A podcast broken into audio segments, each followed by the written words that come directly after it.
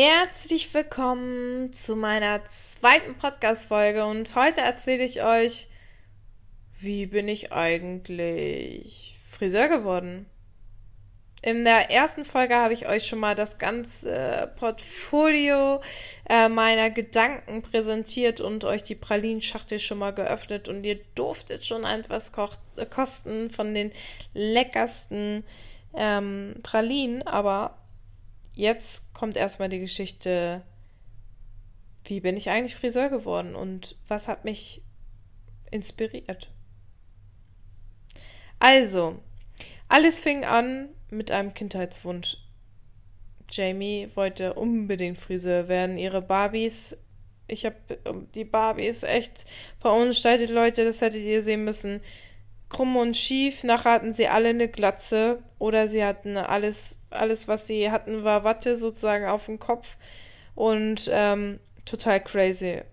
Ja, ich habe es einfach geliebt. Ich weiß auch nicht warum. Ich kann das nicht mal erklären, wo das kam. Ich glaube, ich bin schon geboren und in dem Samen waren schon irgendwie kleine, kleine Spermien, die eine Schere in der Hand hatten und haben gesagt, Jamie wird jetzt Friseur. Ich weiß nicht. Also manchmal kann ich mir das gar nicht anders vorstellen und manchmal kann man doch auch einfach total verrückt äh, denken und ich glaube einfach, das lag schon in meinen Genen drin.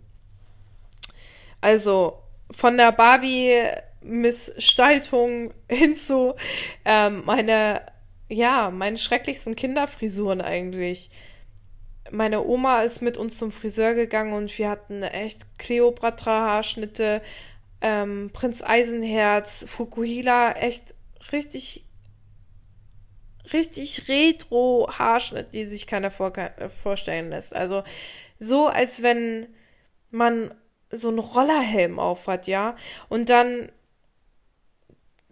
den irgendwie, also als wenn der Rollerhelm mit dem Gesicht verschmilzt, so war das mit dem Haarschnitt. Also wirklich furchtbar. Das ist so, als wenn, kennt ihr das auch, wenn früher euch die Mamis so den Reißverschluss hochgerissen haben und dann das Kind eingeklemmt? So ungefähr hat es auch geschmerzt, weil das so hässlich war. Auf jeden Fall. Ja, krasser Vergleich. Ähm, meine Mom hat dann nachher die Schere in die Hand genommen und äh, war auf jeden Fall der Starfriseur und hat uns zu gerne einfach nicht nur den Kopf gewaschen als Kinder, sondern auch tatsächlich die Haare geschnitten. Und Leute, das waren traumatische Erlebnisse. Ich sehe noch heute meine Schwester auf dem Stuhl sitzen und unglaublich weinen, weil meine Mama ihr ein Schachbrettmuster geschnitten hat. Leute, könnt ihr euch das vorstellen? Ein Schachbrettmuster. Das ist wie so ein nicht gemalt. Also wirklich nicht gemalt. Nicht eine Netzstrumpfhose auch nicht über den Kopf gezogen, sondern einfach mit der Schere ein Schachbrettmuster. Also bis heute kann ich das nicht verstehen, wie man sowas hinbekommt. Ich glaube, das ist wie bei Uri Geller mit dem Löffel, so kann sie das mit der Schere. Also vielleicht sollte sie doch ihren Beruf wechseln. Also wirklich krass. Also und ähm, ja, das war so, glaube ich, so eine prägende Erlebnisse, dass ich, glaube ich, gesagt habe, ey, Jamie, die Welt braucht geilere Haarschnitte und vor allen Dingen für meine Schwester.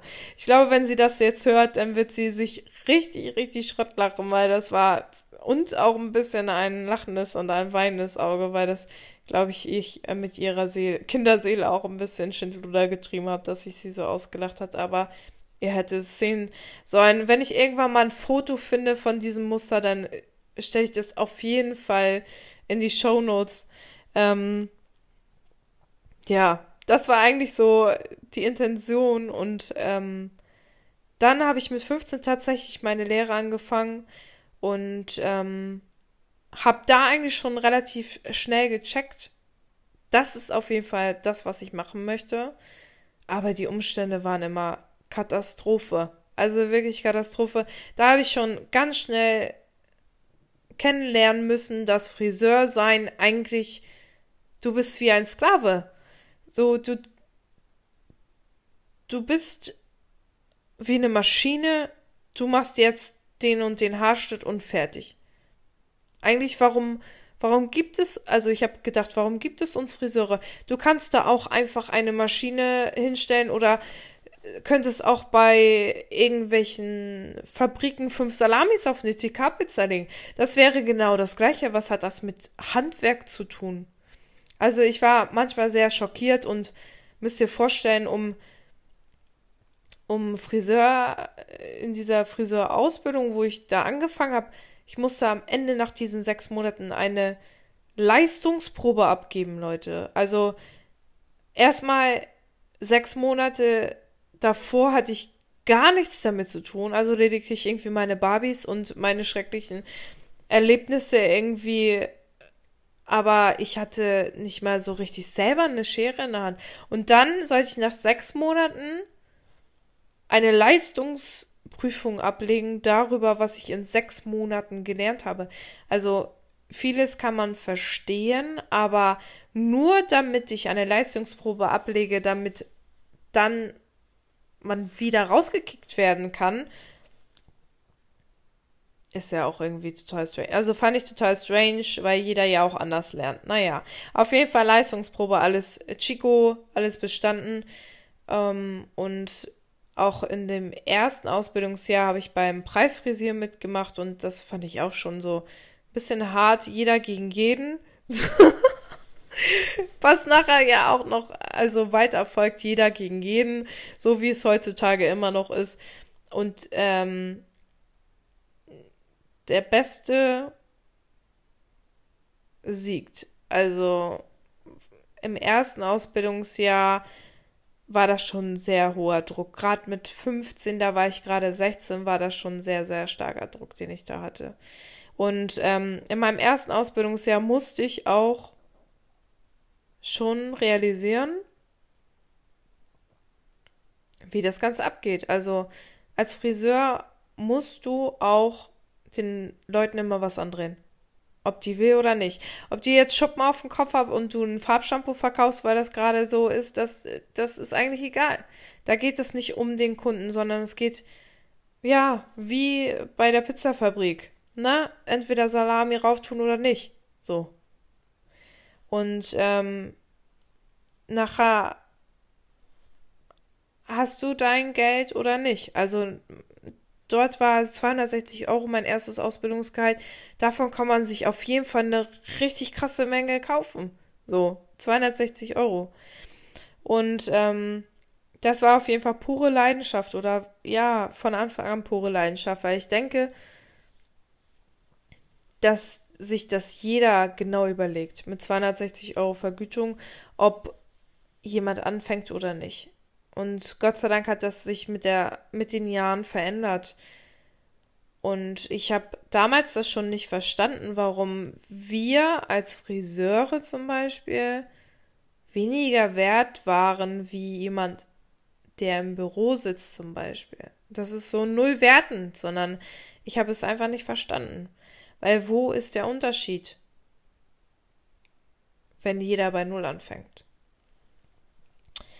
Naja, auf jeden Fall, die Ausbildung äh, habe ich dann fertig gemacht und ähm, habe dann irgendwie gecheckt, okay, jetzt geht erstmal die Reise richtig los. Ich bin wirklich von einem Dorffriseur über einen Edelfriseur irgendwie überall hin und auch immer hin und her gehüpft, weil ich das so wollte. Ich bin immer gegangen dann, wenn ich kein, ja, keinen Lerneffekt mehr für mich hatte. Ich bin bewusst in verschiedene Salons gegangen, weil ich immer empfunden habe, ich kann von jedem etwas lernen, weil immer jemand anderes kann was besser als ich. Und das war immer der Ansporn immer was Neues dazu zu lernen und nie auf, ich habe nie aufgehört zu lernen, heute auch nicht. Und ähm, da war für mich eigentlich noch Friseur noch ganz anderes Thema.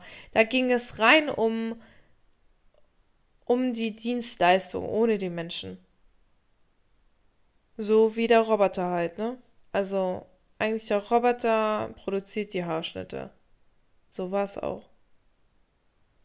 Und ähm, bis ich mir auch 100% sicher war, was ich da wirklich mache auf dem Kopf.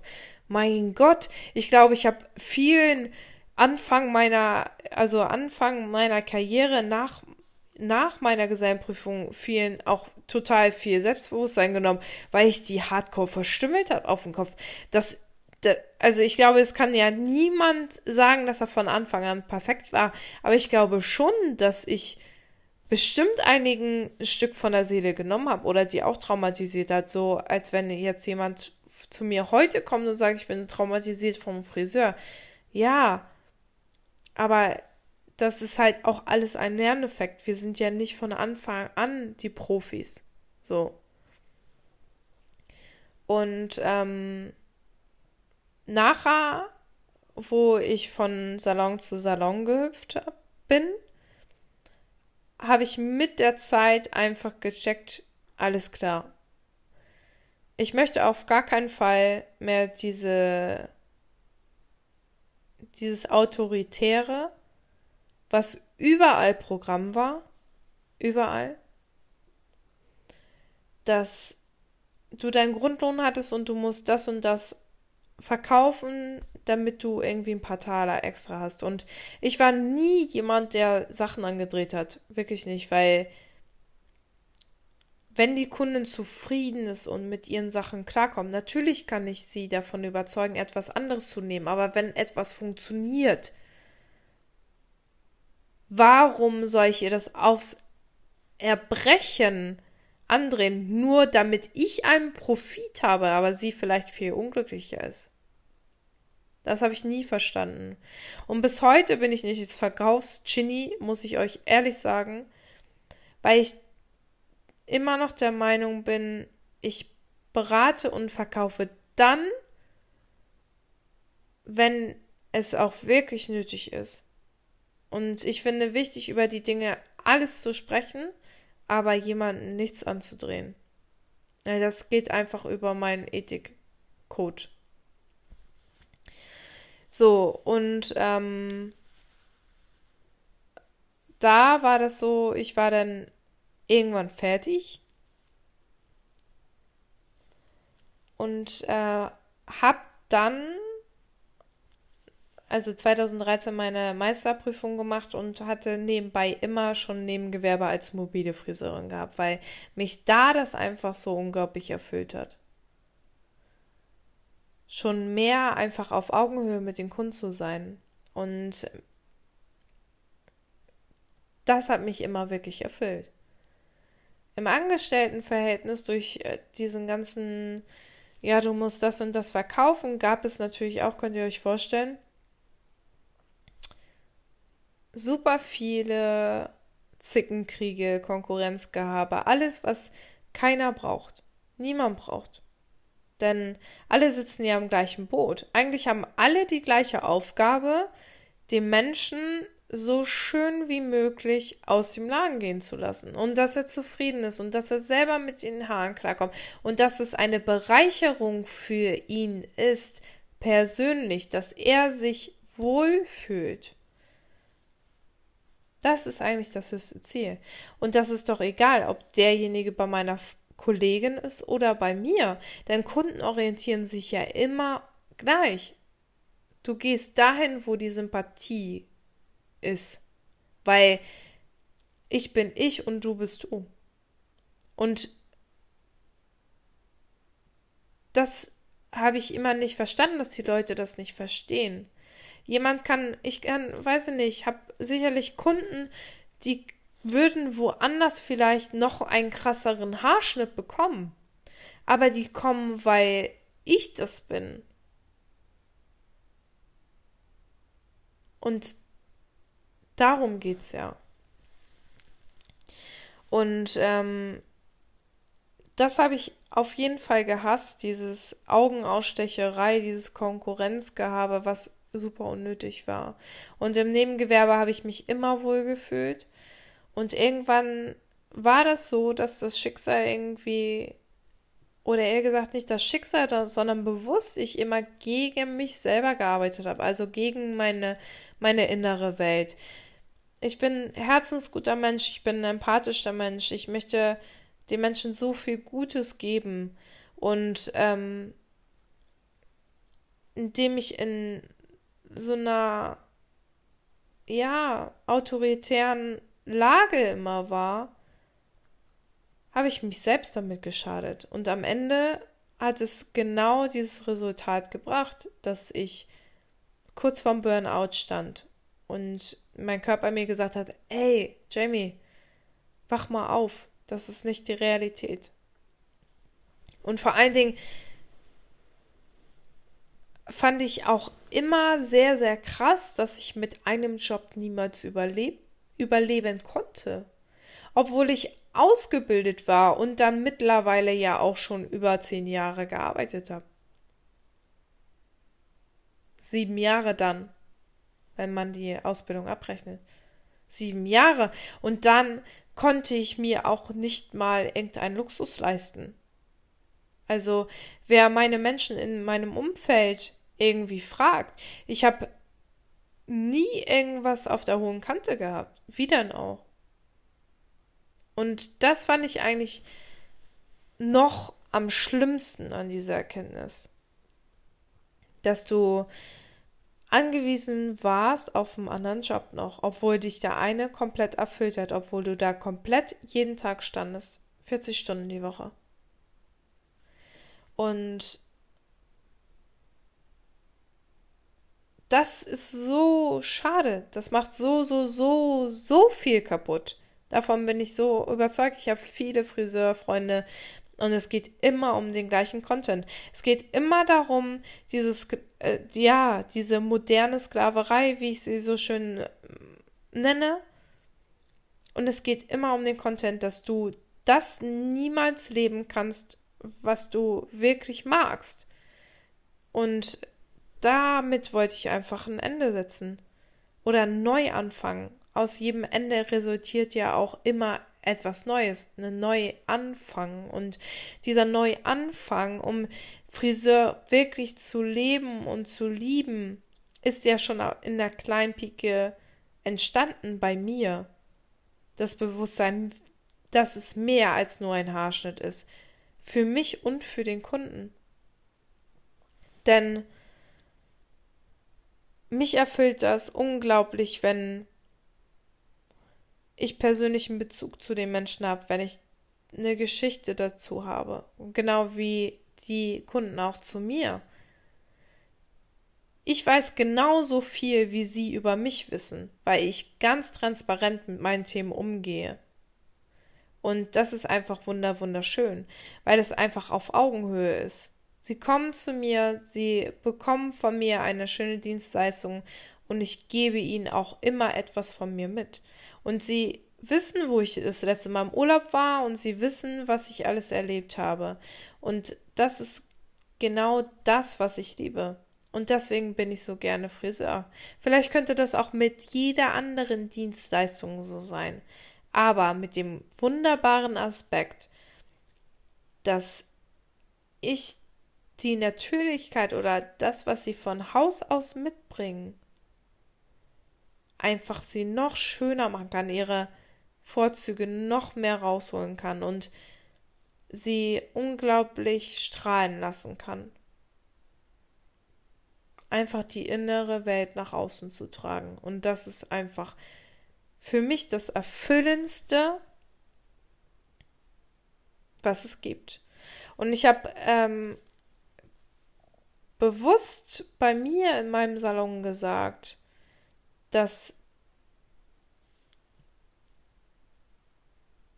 ich genauso arbeiten möchte, wie ich mir das immer vorgestellt habe.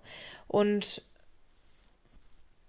ich auch aufhören würde, wenn ich das nicht mehr leben könnte. Wenn ich wieder in die Massenproduktion gehen würde und nicht mehr das Individuelle habe. Denn dann ist es wieder in meinem Hamsterradleben das Gleiche. Ich produziere, um für mich zu produzieren. Also ich produziere, um Geld zu drucken, was mich nachher nicht erfüllt, weil ich die Zeit nicht habe. Und darum geht es ja auch essentiell um Leben, um, ums Leben sozusagen. Geld ist da ja nicht alles, sondern die Zeit. Und so ist es mit den Kunden auch. Ähm und was auch wichtig ist, warum ich Friseur bin, ich bin nicht nur derjenige, der hinterm Stuhl steht und die Haare schneidet. Ich bin mehr als das. Ich bin die beste Freundin, ich bin die Shopping-Tippgeberin, ich bin die Finanzbuchhalterin, ich bin einfach ein offenes Ohr und ich bin manchmal der Tränentrockner und ich bin manchmal ja die Krankenschwester, der Arzt, wie auch immer. Ihr könnt euch aussuchen oder ausmalen, was es alles sein kann. Wenn, wenn jemand schon mal bei mir auf dem Stuhl saß, dann weiß er, glaube ich, schon, von was ich spreche. Und wenn noch nicht, dann stell dir das so vor, als wenn du zu einer guten Freundin in, in das Wohnzimmer komm, kommst, also in mein Wohnzimmer, ist mein Salon, und du einfach eine gute Zeit hast, wo du einfach nur sein darfst. Und egal, wie du gerade drauf bist, du darfst einfach sein. Und du wirst immer ein offenes Ohr haben, also immer ein offenes Ohr finden bei mir, egal für welche Themen. Und das macht mich glücklich. Deswegen liebe ich das so sehr, was ich tue.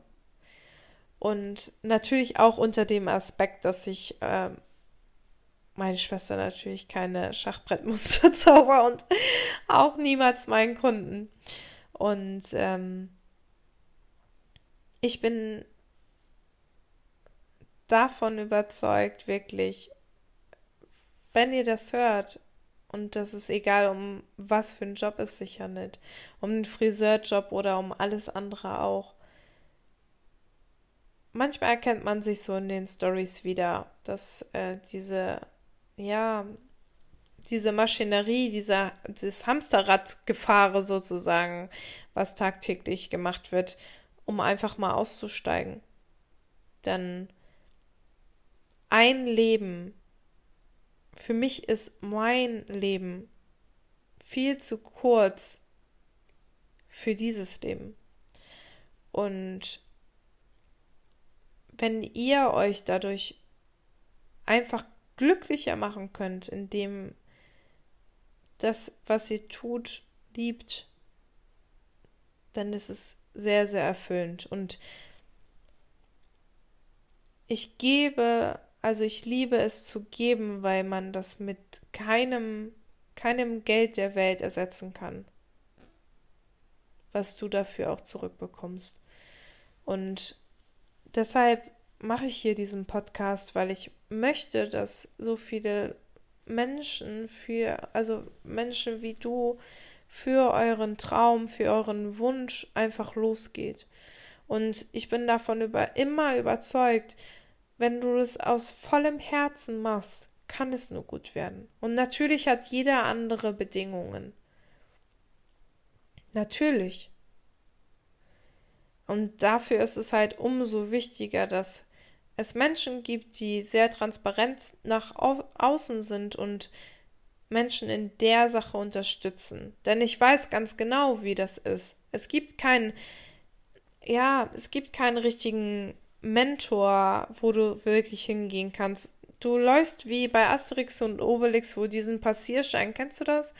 Wo der Passierschein irgendwie, die, den sie brauchen und durch dieses Irrenhaus und die werden von A nach B geschickt, so ist es ja auch.